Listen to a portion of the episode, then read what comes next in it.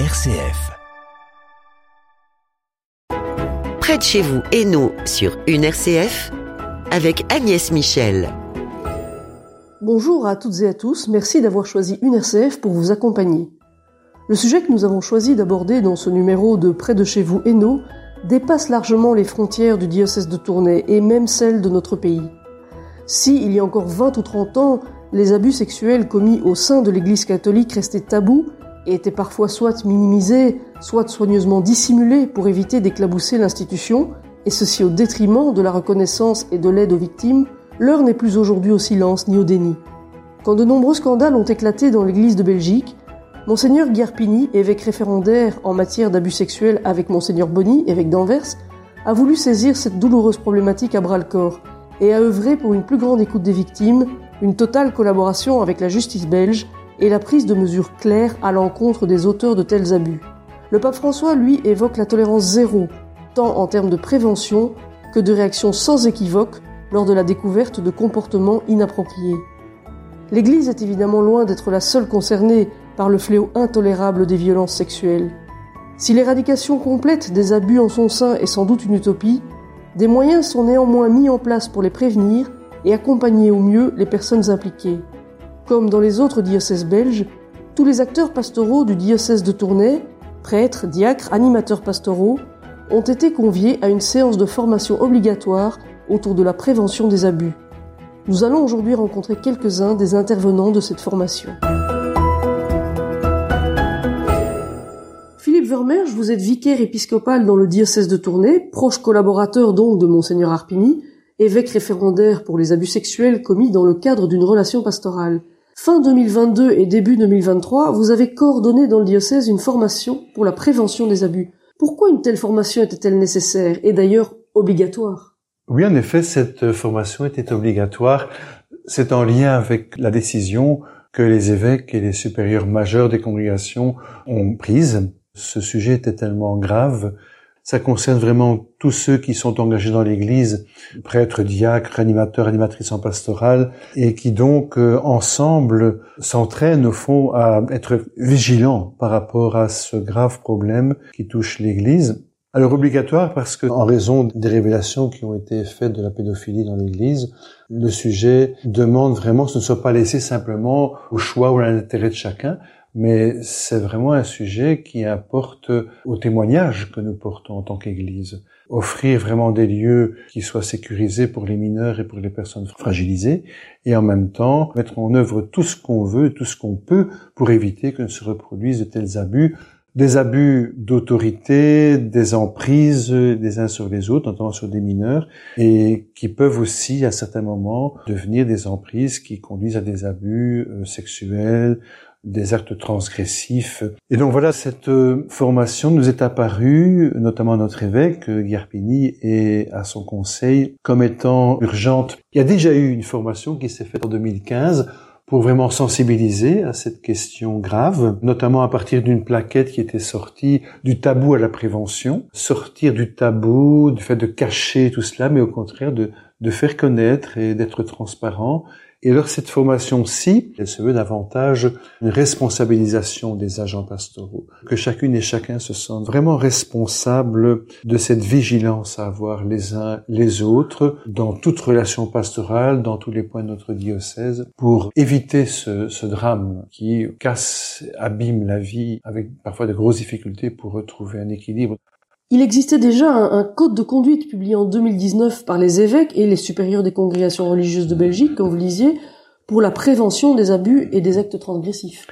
En effet, c'est d'ailleurs aussi pour le faire connaître, hein, ce code de conduite qu'on n'avait pas encore beaucoup commenté. Notamment dans ce code, ce qui apparaît et qui a conduit aussi nos choix dans cette formation, c'est que il importe de signaler quand il y a un abus ou quand il y a des risques ou quand on perçoit qu'il y a des comportements qui, qui risquent de devenir dangereux, notamment pour des mineurs ou des personnes fragilisées. Ce code de conduite donne déjà des moyens de signaler et notamment aussi des règles de vie et d'exercice d'une mission de pouvoir aussi nous laisser nous-mêmes interroger sur des situations où nous nous trouvons où nous ne savons pas très bien comment faire pour en sortir. C'est un sujet qui aujourd'hui est abordé dans la formation des futurs prêtres, mais aussi des autres acteurs pastoraux? Oui, en tout cas pour les séminaristes, les futurs prêtres qui sont formés au séminaire de Namur actuellement, pour les diocèses francophones, il y a déjà eu une session qui est organisée, je pense que c'est deux jours. Ils sont sensibilisés à cette question, même aussi dans leur cours de théologie morale concernant la vie affective et sexuelle. Les professeurs veillent à bien informer sur les dimensions de ce domaine de la vie précieux et en même temps, c'est important de pouvoir apprendre à en parler aussi, à mettre des mots. Euh, plusieurs intervenants de cette formation ne sont pas des gens d'église, mais des professionnels qui travaillent sur le terrain auprès d'abuseurs ou de victimes d'abus. Comment ont-ils reçu cette demande de l'évêché de prendre part à une formation spécifiquement tournée vers les acteurs pastoraux? Leur première réaction, c'est de dire que ça fait vraiment partie de leur mission. Ils venaient vraiment nous faire bénéficier de leur expérience d'écoute, de suivi, ou encore de leur expertise. On sent des gens qualifiés, compétents en psychiatrie, en psychologie, qui ont des choses à nous apprendre. On sentait bien à les entendre parler que cette parole, elle venait vraiment de cette expérience d'écoute et aussi de ce désir de comprendre l'autre dans ce qui fait à la fois son drame et en même temps, voilà, qu'est-ce qui peut vraiment permettre à l'autre d'avancer que ce soit du côté des victimes et notamment aussi du côté des personnes, soit potentiellement qui pourraient en arriver à un abus ou qui ont aussi déjà euh, commis des abus sexuels, de pouvoir au fond les accompagner aussi cette collaboration nous est apparue comme étant bienfaisante. Ils nous apprennent à considérer tout ce domaine au fond de la vie, notamment affective, sexuelle. On a évoqué beaucoup aussi des addictions. On a évoqué ce qui pouvait se passer, bien entendu, entre adultes et mineurs, mais aussi entre ados. Toutes ces réalités-là, ils nous ont aidés vraiment à ouvrir les yeux, à oser nous-mêmes, par un dialogue, soit par écrit ou oralement, poser nos questions, parfois témoigner aussi de choses qu'on a vécues. Et ça, je crois vraiment qu'on peut nous réjouir qu'il y ait comme ça des, des services comme ceux-là, qui ne sont pas liés à une conviction religieuse ou philosophique, mais qui cherchent humainement à faire avancer les gens. Ça fait beaucoup de bien de se rendre compte qu'il y a quand même ces services qui existent.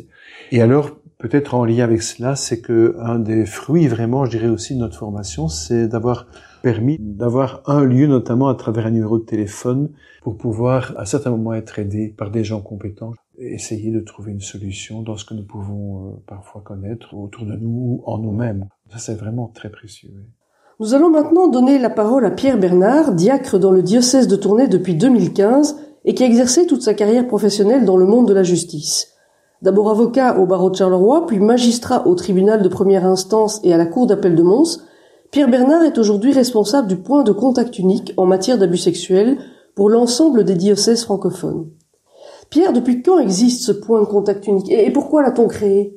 Le point de contact existe depuis 2021, mais les points de contact euh, par diocèse avant la création du point de contact unique existent depuis 2012. Il y a une brochure en fait qui reprend tous les éléments relatifs au point de contact. Ça s'appelle le protocole pour le fonctionnement du point de contact unique qu'on peut retrouver sur Internet.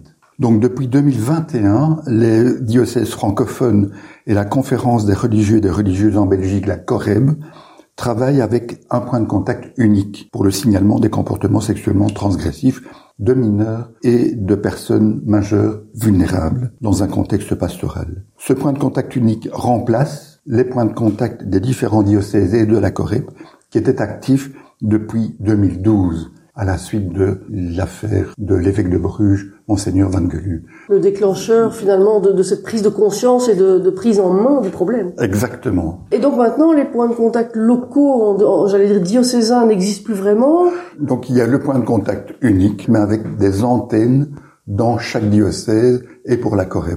Donc en fait, les anciens points de contact diocésains sont devenus des antennes du point de contact unique. Qui sont les victimes qui s'adressent à ce point de contact? Est-ce que cette démarche va toujours de pair avec une action en justice? En fait, nous nous occupons des faits qui sont prescrits. Mais il faut déterminer évidemment s'il y a eu prescription ou pas. Chaque cas que nous recevons est dénoncé au procureur du roi lorsque l'auteur présumé est en vie. Et c'est au procureur du roi à déterminer si les faits sont prescrits ou pas. Mais donc ils peuvent être prescrits pour la justice, mais pas prescrits finalement, au niveau... Au niveau canonique, il y a une différence entre les délais de prescription, oui, oui. Je veux dire, est-ce qu'il y a une sorte de profil type dans les victimes qui s'adressent à vous? J'allais dire au niveau de l'âge. Toujours dans la brochure du protocole, il est indiqué que toute personne, quel que soit son âge, victime récemment ou dans le passé d'abus sexuels, peut s'adresser au point de contact unique. Cette possibilité s'applique également à ceux et celles qui ont été témoins ou aux personnes qui sont soupçonnées d'être auteurs présumés. Cela peut également concerner toute personne qui a connaissance ou qui a un soupçon raisonnable de tel fait. Par exemple, quelqu'un dont le milieu pastoral se pose des questions vis-à-vis du comportement d'un confrère ou d'un collègue, il peut donc en référer au point de contact. La plainte peut porter sur des faits qui sont prescrits ou non, mais comme je le disais tout à l'heure, donc c'est au procureur du roi à déterminer s'ils sont prescrits ou pas. Si les faits ne sont pas prescrits, le procureur du roi se saisit alors définitivement de l'affaire et traite lui-même le dossier et, prend la décision pour la suite de l'affaire. Si le procureur du roi estime que les faits sont prescrits, alors c'est le point de contact qui prend la relève en quelque sorte et qui voit si une indemnisation peut intervenir. Le point de contact s'occupe aussi de faits pour lesquels la victime ou l'auteur présumé est décédé. Comment s'adresser au point de contact unique donc la plainte peut être communiquée de deux manières, via le point d'information central, qui est à Bruxelles, à la rue Guimard, donc au siège de la conférence épiscopale. Le numéro de téléphone est le 02 507 05 93. Et par mail, on peut contacter le point d'information info.abu.cato.be. Peut-être juste répéter le numéro de téléphone? Le 02 507 05 93. Deuxième manière, c'est de s'adresser à l'antenne locale du point de contact, donc les antennes locales dans les diocèses. Et là, il y a une adresse mail par point de contact. Par exemple, pour le diocèse de Tournai, en un mot, point de contact abus, point, tournai, cato.be. Ce sont de toute façon des informations qu'on trouve facilement sur les sites diocésains, dans une section dédiée à ce, à ce problème d'abus. D'une manière générale, que souhaitent les victimes quand elles se tournent vers le point de contact? Quelles sont leurs attentes? La première attente, c'est d'être euh, écouté par le point de contact, que moi j'appelle volontiers un point d'écoute, d'être écouté, d'être entendu, d'être euh, cru, qu'on la prenne en fait au sérieux. Parce que si les faits remontent à de nombreuses années, par exemple, bien souvent, à cette époque-là, la victime n'était pas entendue et n'était pas crue, même par l'entourage, même par les parents de la victime qui, par exemple, avait 10 ans. Le deuxième souhait pour certaines victimes, c'est l'indemnisation. Que l'Église reconnaisse les faits qui se sont passés. Et une manière de reconnaître les faits, c'est de contribuer à une indemnisation mais je dois dire que la majorité, ou en tout cas plus de 50%, ne demandent pas d'indemnisation. Est-ce qu'on a quelques chiffres au niveau euh, du diocèse de Tournai ou au niveau francophone, au niveau du nombre de plaintes ces dernières années? Donc pour la Belgique, l'année dernière, il y a eu 86 nouvelles plaintes enregistrées. Ça fait que depuis 2012, donc depuis la création des points de contact diocésains, transformés en points de contact unique en 2021, ça fait 717 plaintes. À cela, il faut ajouter tous les dossiers qui ont été traités par euh, le centre d'arbitrage, qui a eu une activité jusqu'en 2016. Et ce centre d'arbitrage, lui, a traité 628 plaintes. Les statistiques que je vous donne, c'est de juillet 2021 à juillet 2022. Il y a une augmentation actuellement. Depuis le mois d'août 2022, pour la Belgique francophone, nous sommes déjà à plus de 50. Comment est-ce qu'on peut expliquer cette augmentation de plaintes Vous pensez que c'est parce que la parole se libère et parce qu'on a plus connaissance de la possibilité de porter plainte? Il y a eu en France le dépôt du rapport, qu'on appelle le rapport Sauvé, donc du président au Conseil d'État français. C'est un rapport énorme, plus de 2000 pages, rapport de la CIAS, donc la commission indépendante, qui a eu un impact énorme, évidemment en France, mais par répercussion également en Belgique, notamment en Belgique francophone. Et c'est une, une des raisons pour lesquelles, semble-t-il, il y a actuellement une augmentation, d'autant plus que depuis euh, peu de temps, donc on parle aussi euh, du rapport qui vient d'être déposé sur l'affaire Jean Vanier, ça a aussi un impact. Alors, les cas d'abus sexuels dans l'Église, quand ils sont mis au jour, sont évidemment source d'incompréhension, d'indignation et de scandale. Vous venez de le dire, le rapport Sauvé en France a fait l'effet d'une bombe et, d'autres rapports similaires sont sortis dans, dans plusieurs pays également. Est-ce qu'on a une idée précise de l'ampleur du phénomène? Je ne parle pas tellement du nombre de plaintes, mais du nombre de présumés auteurs au sein de l'Église. Je me suis fondé sur le rapport euh, Sauvé, donc le rapport de Aquillas en France, où il est bien expliqué qu'en fait, sur l'ensemble des acteurs pastoraux, euh, assistants pastoraux, diacres, prêtres, évêques, sur cet ensemble-là, il y a 3% d'auteurs présumés. Ici en Belgique, je pense qu'on peut raisonner de la même façon et de dire que, effectivement, actuellement, il y a, par rapport à l'ensemble des acteurs pastoraux, 3% sur un nombre d'années qui peut remonter à 1960, 1970, 1990.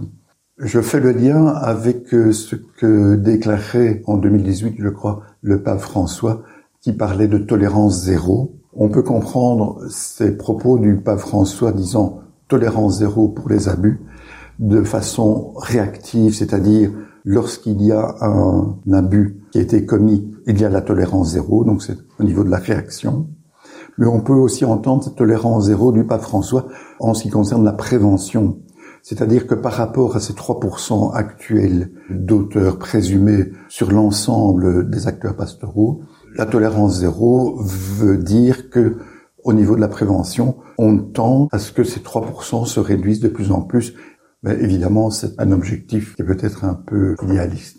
Mais merci à l'abbé Philippe Vermersch et à Pierre Bernard pour cette mise en contexte de la terrible problématique que constituent les abus sexuels au sein de l'Église et pour avoir évoqué aussi la formation organisée dans le diocèse de Tournai pour l'ensemble des acteurs pastoraux. Je vous propose maintenant une première respiration musicale avec les Beatles et leur titre Yesterday. Yesterday, all my troubles seem so far away. Now it looks as though they're here to stay. Oh, I believe in yesterday. Suddenly. I'm not half the man I used to be. There's a shadow hanging over me. Oh, yesterday came suddenly.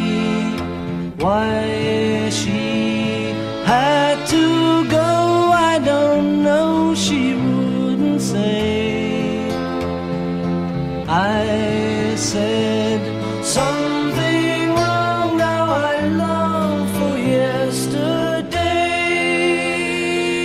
yesterday. Love was such an easy game to play. I need a place to hide away. Oh, I believe in yesterday.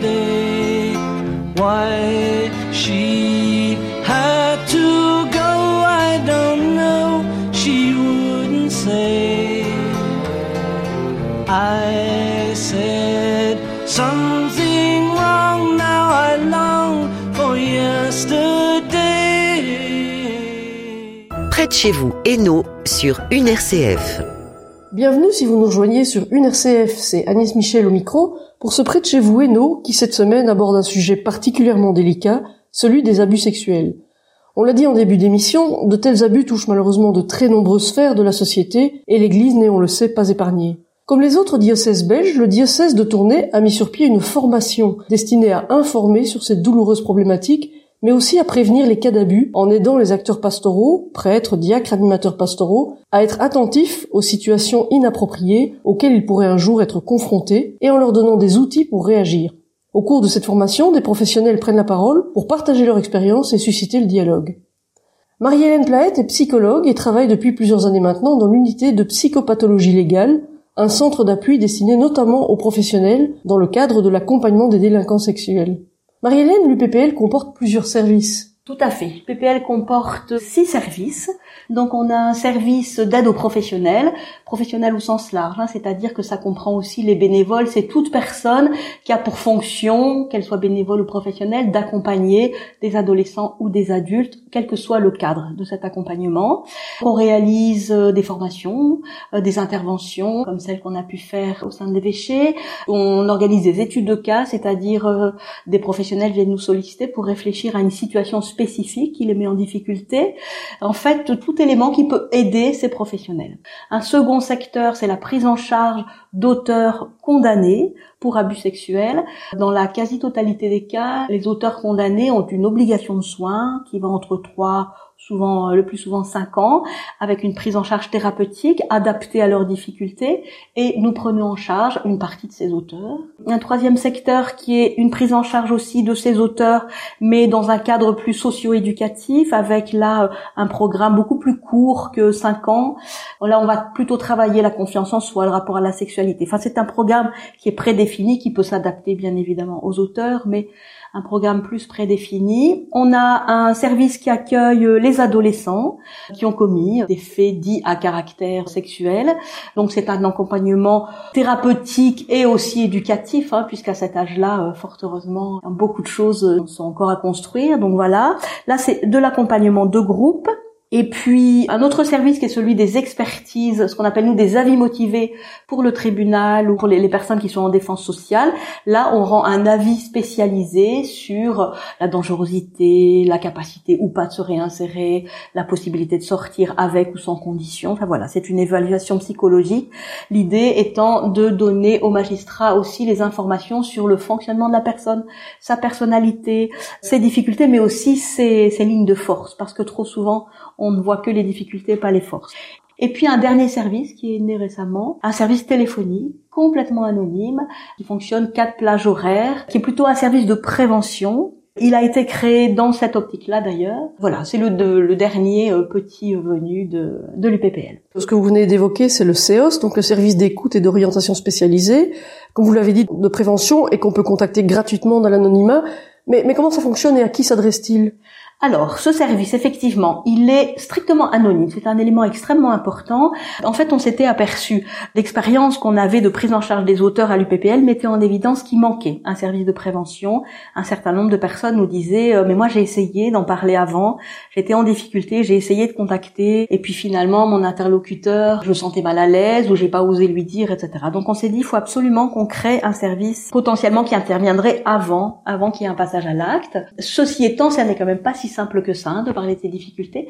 Donc on l'a volontairement voulu strictement anonyme. Nous n'avons même pas le numéro de téléphone euh, qui s'affiche pour faciliter cette première demande. Ce service est complètement gratuit, c'est un numéro vert 0800 299 et il s'adresse à toute personne qui s'interroge sur la notion de consentement par exemple, qui s'interroge aussi sur une sexualité potentiellement inadéquate. Alors c'est très très large, hein.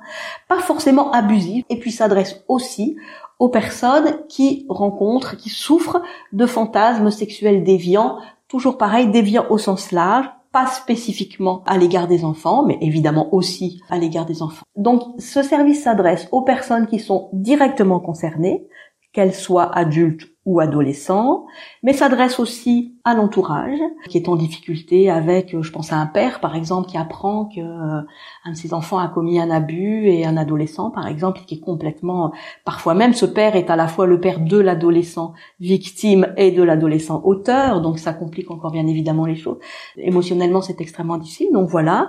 L'entourage peut donc nous appeler, l'entourage familial, les amis, l'entourage amical, et puis on s'adresse aussi aux professionnels, comme je le disais tout à l'heure professionnel au sens large, c'est-à-dire toute personne en fonction et qui rencontre des difficultés dans l'accompagnement d'un auteur ou qui s'interroge, qui se demande si quelqu'un n'est pas en train de glisser ou si quelqu'un n'a pas une attitude qui peut être problématique. Est-ce que des victimes de violences sexuelles peuvent aussi s'adresser à ce service? Alors, on n'est pas un service spécifiquement victime, mais on a évidemment euh, des lieux de réorientation. Ce qu'on sait aussi, c'est qu'un certain nombre des auteurs ont eux-mêmes été victimes. Pas forcément de victimes d'abus sexuels, mais victimes plus largement de maltraitance, de négligence euh, dans l'enfance ou l'adolescence.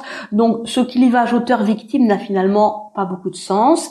C'est vrai qu'on s'adresse préférentiellement aux auteurs, mais si une victime appelle appel, ou si des faits de victimisation sont évoqués, bien évidemment qu'on va aussi prendre en charge la situation et, le cas échéant, la réorienter vers un service spécial victime. Et qui sont les personnes qui répondent à ces appels? Toutes les personnes qui répondent sont des professionnels formés et expérimentés. Ça, c'est aussi un élément extrêmement important parce qu'en fait, quand on décroche, on ne sait pas qui on a au bout du fil. Hein. Donc, il faut effectivement à la fois être en capacité de répondre à quelqu'un qui est en proie à des fantasmes et qui euh, ne sait pas quoi faire, mais aussi une mère qui vient de découvrir que euh, son fils adolescent consulte de la pédopornographie, par exemple, ou bien un professionnel ou un bénévole qui se demande si son collègue est pas en train de glisser. Donc, il y a une gymnastique d'esprit et puis ça nécessite aussi de ne pas ramener des réponses toutes faites parce que chaque cas est pris individuellement. On commence par faire le point sur la situation de la personne avec son système de référence, là où elle en est au moment où elle appelle,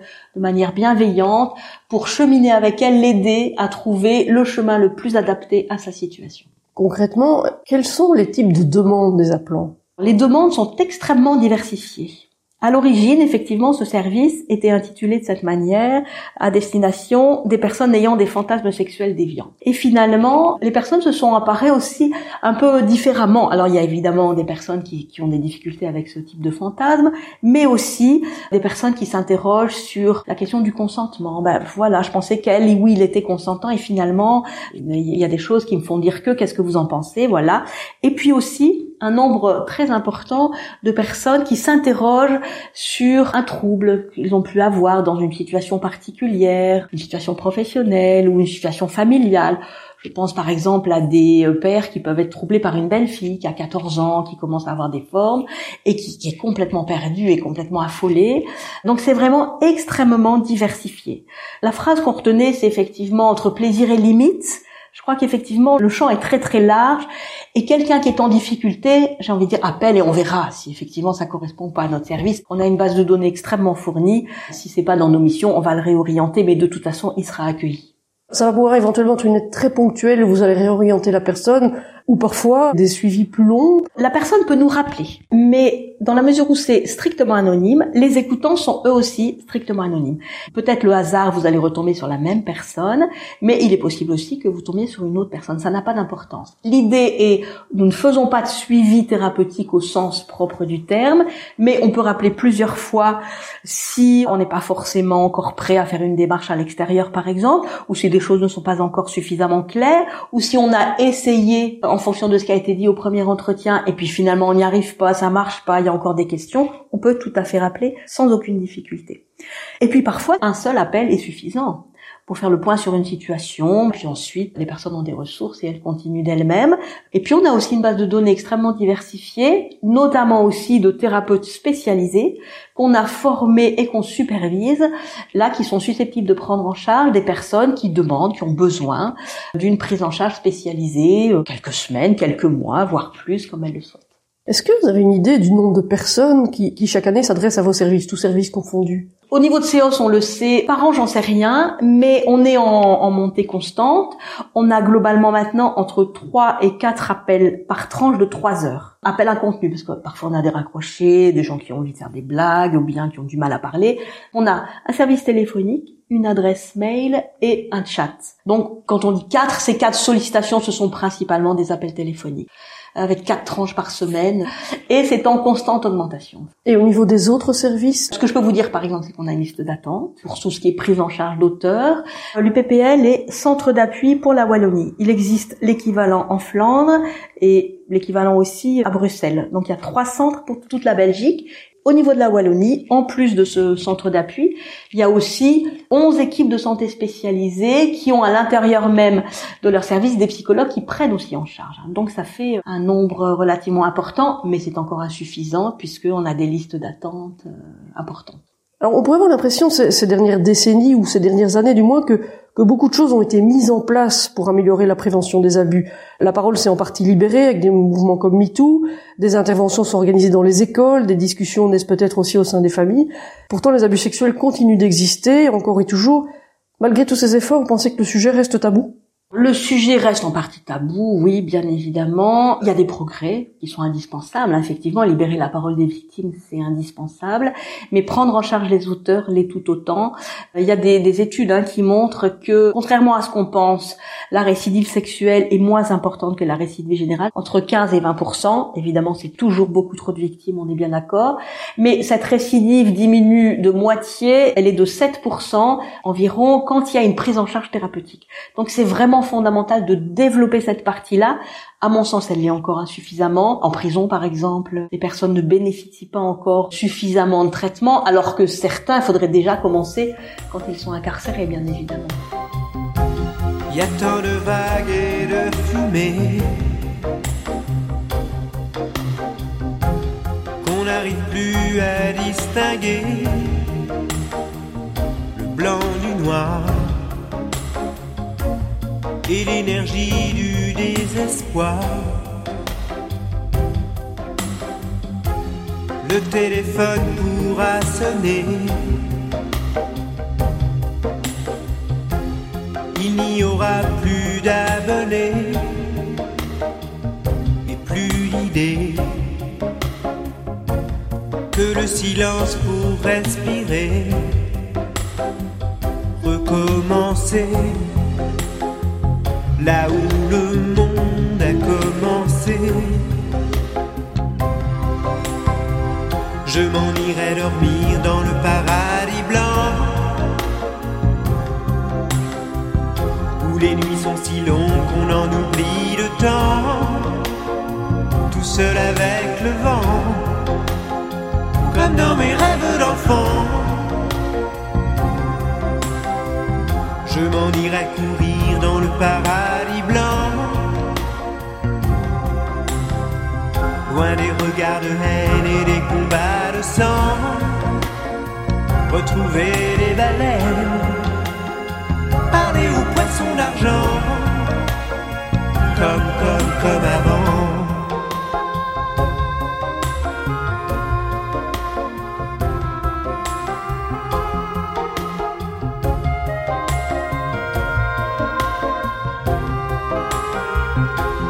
Y a tant de vagues et tant d'idées qu'on n'arrive plus à décider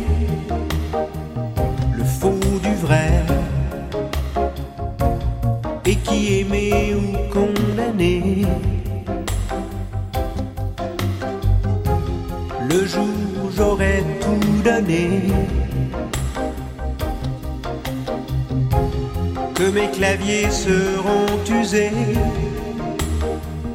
d'avoir osé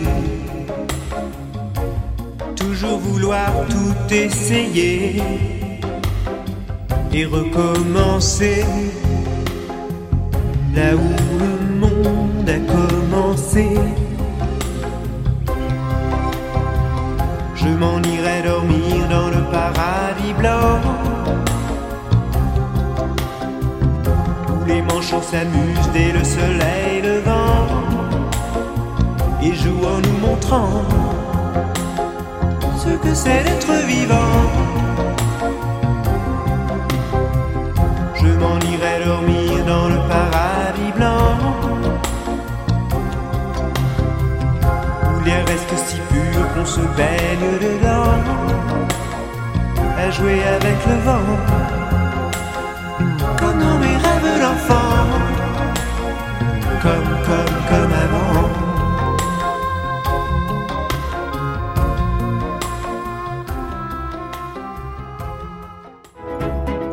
chez vous et nous sur une RCF en compagnie d'Agnès Michel. Nous venons d'écouter Le Paradis Blanc composé et interprété par Michel Berger. Nous sommes de retour avec nos invités pour évoquer le sujet des abus sexuels suite à une formation qui a été dispensée à l'ensemble des acteurs pastoraux du diocèse de Tournai. Cette séance de formation, organisée à plusieurs dates et en divers lieux du diocèse, avait notamment pour objectif la sensibilisation aux situations à risque et leur prévention. Docteur Verdebout, vous êtes psychiatre à l'unité de psychopathologie légale, où vous êtes plutôt amené à accompagner des délinquants sexuels. Mais vous avez aussi un cabinet privé et vous travaillez avec une association montoise appelée Brise le silence, où là vous rencontrez des victimes d'abus sexuels. En quoi le processus de reconstruction diffère-t-il pour une victime et pour un abuseur? Le processus de reconstruction est très différent dans le sens où la démarche n'est pas n'est pas initiée de la même manière. Pour un abuseur, quand nous le rencontrons à, l'UPPL où, où, je travaille, il s'agit le plus souvent effectivement d'une demande secondaire suite à l'intervention des autorités. Hein. Le plus souvent, quel que soit d'ailleurs le stade de la procédure où on se situe, ça peut être très précocement ou ça peut être plus tardivement dans, dans la procédure après une condamnation par exemple. Pour les auteurs, la situation est celle-là. Pour les victimes, c'est tout différent. Il s'agit le plus souvent de, de, demandes spontanées, ou en tout cas, à un moment donné, des souvenirs ont émergé, parce que j'accompagne essentiellement des victimes adultes qui ont vécu des situations d'abus, pour la plupart d'entre elles, dans leur enfance. Il arrive aussi que ce soit des personnes qui vivent ou qui viennent de, vivre des abus, mais l'essentiel de ma clinique, en tout cas, ce sont des victimes qui ont subi des abus. il y a souvent plusieurs années, voire plusieurs dizaines, plusieurs dizaines d'années, et donc elles viennent effectivement dans une situation où des souvenirs ont, ont, pu émerger, et elles ne savent pas trop quoi faire de cela. Elles ont pu en parler euh, à un proche, elles ont pu en parler à leur médecin traitant éventuellement, elles ont pu en partie en parler parfois déjà à un, psychologue qui les a accompagnées, et parfois dans cette situation-là, elles sont redirigées vers vers moi parce que bien souvent il s'agit de situations cliniques euh, assez difficiles, assez complexes. La personne vit quand, quand les choses remontent un retour de son traumatisme et, émotionnellement comme si cela était parfois comme, comme au premier jour quand les choses sont arrivées et que le psychisme s'est défendu et a parfois enfoui tout ça dans les méandres de la, de la mémoire. On a aussi le fait que des abuseurs ont parfois été eux-mêmes abusés étant enfants. Il n'y a, a, pas vraiment de clivage toujours entre victimes et abuseurs? Ma réponse va peut-être euh, être paradoxale. Effectivement, il n'y a pas clivage dans le sens où très fréquemment on retrouve dans les antécédents de vie d'un abuseur des antécédents et des éléments de victimisation, qu'elles soient sexuelles, ce qui est très fréquent, ou non sexuelles, et je dirais même et ou euh, non sexuelles, puisqu'on a souvent d'autres types effectivement de, de violence, de maltraitance, de négligence. Alors je dis là effectivement d'un point de vue externe, les choses ne sont pas clivées dans le sens où elles coexistent très souvent, elles, co elles cohabitent dans la personne. Là où elles sont clivées, c'est dans le psychisme de la, de la personne, c'est-à-dire que la personne bien souvent n'a pas conscience ou n'est que très partiellement consciente de ces éléments de violence, de victimisation qu'elle a elle-même vécu dans sa vie et elle est amenée à nous rencontrer parce qu'elle a elle-même finalement euh, un jour reproduit une forme de, violence sur autrui. Et là, la société met un arrêt. Le processus judiciaire s'enclenche et nous sommes amenés à un moment de la procédure à les, à les rencontrer. Parfois, certaines personnes qui ont été abusées mettent des années avant de pouvoir en parler, d'avoir la libération de la parole. Certaines ne dénoncent jamais leur agresseur. Pourquoi? Qu'est-ce qui finalement peut déclencher la parole à un moment donné? Qu'est-ce qui peut faire ressurgir le traumatisme et le besoin d'en parler? C'est une question qui est compliquée parce que toute situation est particulière. Le plus souvent, ce qui fait ressurgir les choses, ça peut être un symptôme ou une maladie psychique, des angoisses, une dépression qui perdure et la personne ne comprend pas vraiment d'où cela vient. Et quand nous la rencontrons en tant que psychothérapeute ou en tant que psychiatre, à l'anamnèse peuvent effectivement ressurgir des antécédents de victimisation dont la personne ne se souvenait pas.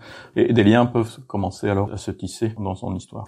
Parfois, c'est un ressurgissement beaucoup plus agressif que cela, et un élément euh, extérieur vient vraiment euh, percuter la victime, et par effet de, copier-coller, elle vit une situation qui lui rappelle ce qui s'est passé pour elle dans l'enfance, et alors le réveil peut parfois là être vraiment euh, très très très très brutal. Du côté de la loi, quels sont les délais de prescription pour dénoncer les abus? Alors les délais de prescription ont fortement évolué ces dernières années.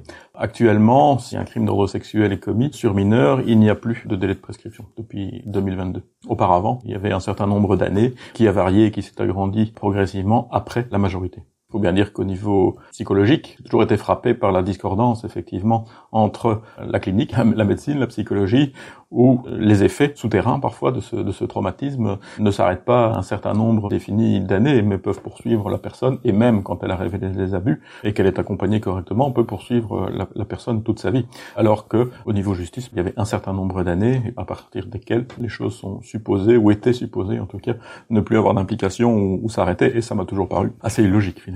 Oui, vous disiez au cours de la formation, il n'y a, a, pas de prescription psychique. De prime abord, pas. Tant que les choses ne sont pas conscientisées par la victime, tant qu'elles n'ont pas pu être travaillées par la victime, tant qu'elles peuvent pas être métabolisées par la victime, elle a besoin d'un temps, en tout cas, pour pouvoir élaborer tout cela et comprendre ce que cet abus ou ce que ces abus viennent dire de sa vie et expliquent dans son cheminement et dans sa vie avant que les éléments, s'ils ont été refoulés, ne ressortent. Est-ce qu'on peut réellement se reconstruire après avoir subi des violences sexuelles? Ça, je pense que c'est très clair. On peut se reconstruire. Heureusement, notre cerveau est heureusement une fabuleuse machine à pouvoir résilier, c'est-à-dire se remettre d'éléments difficiles et voire même pour certains redonner un sens tout à fait différent à une vie qui précédait pas me faire dire ce que je n'ai pas dit non plus, parce que là je paraphrase un peu Boris Cyrulnik, qui a écrit pas mal de bouquins sur la résilience, notamment un bouquin au titre assez évocateur, Un merveilleux malheur. C'est un peu osé comme titre. Il faut pas non plus oublier que pour beaucoup, beaucoup de victimes, cette résilience ne sera pas possible, que ce sera une vie compliquée avec des troubles émotionnels pour beaucoup qui vont perdurer et qui peut-être ne s'arrêteront jamais. Donc toutes les personnes, toutes les victimes ne vont pas pouvoir se reconstruire. Mais oui, certaines victimes se reconstruisent complètement, voire même trouvent réellement un sens à ce qui leur est arrivé. Ils peuvent même avoir une vie parfois plus pleine suite au processus de réparation et de résilience. Et justement, les, victimes qui s'adressent à vous, finalement, quelles sont leurs, leurs demandes, leurs besoins, leurs priorités? Je dirais que quand elles arrivent chez moi, la grande majorité en ont déjà parlé. Et bien souvent, ils n'ont pas été écoutés ou très peu. Et la première demande, c'est d'être écoutés, c'est d'être cru aussi dans ce qu'ils ont vécu. On parle parfois de, de justice réparatrice. Est-ce que cela est possible en matière de violence sexuelle? Est-ce qu'il est possible de faire se rencontrer un abuseur et une victime?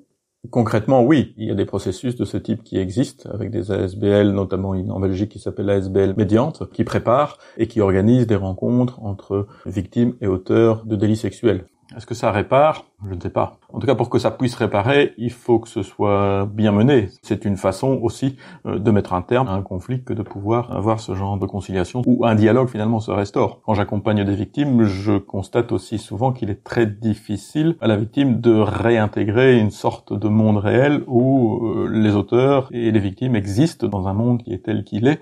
Elles ont tendance à sortir d'une forme de réalité. Euh, un des traits des victimes, c'est souvent de, de, développer des comportements évitants de situations qui pourraient les réexposer à des types de violences qu'elles ont déjà vécues. Tout le travail est aussi de leur redonner un degré d'autonomie, un degré de possibilité de vivre dans le monde, et non plus en étant évitant, mais en pouvant se confronter, et d'aussi désactiver des symptômes d'anxiété ou des symptômes d'évitement qui se sont mis en place, mais qui ne sont souvent pas adaptés au monde réel. Merci beaucoup, docteur Jean-Marc Verdebout, pour votre témoignage. Nous allons revenir dans un instant avec la psychologue Marie-Hélène Plette, qui, après avoir évoqué plus tôt les missions de l'unité de psychopathologie légale, va maintenant se pencher avec nous sur la réalité des abuseurs. Juste avant cette dernière partie de notre émission, je vous propose un moment de douceur musicale avec Mad World, une chanson du groupe britannique Tears for Fears, reprise ici par Gary Jules.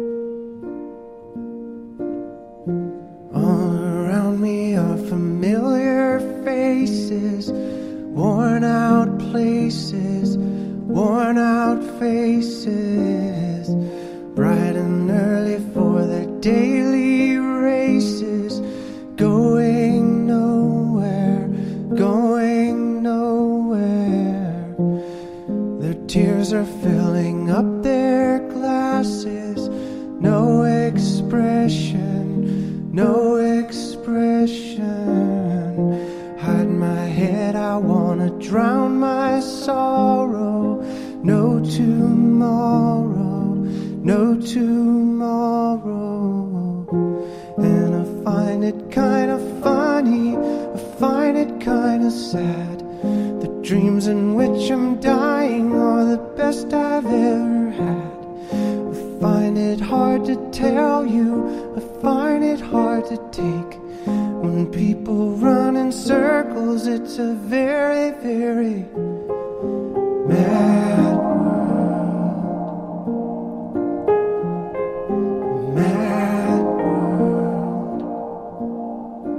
Children waiting for the day they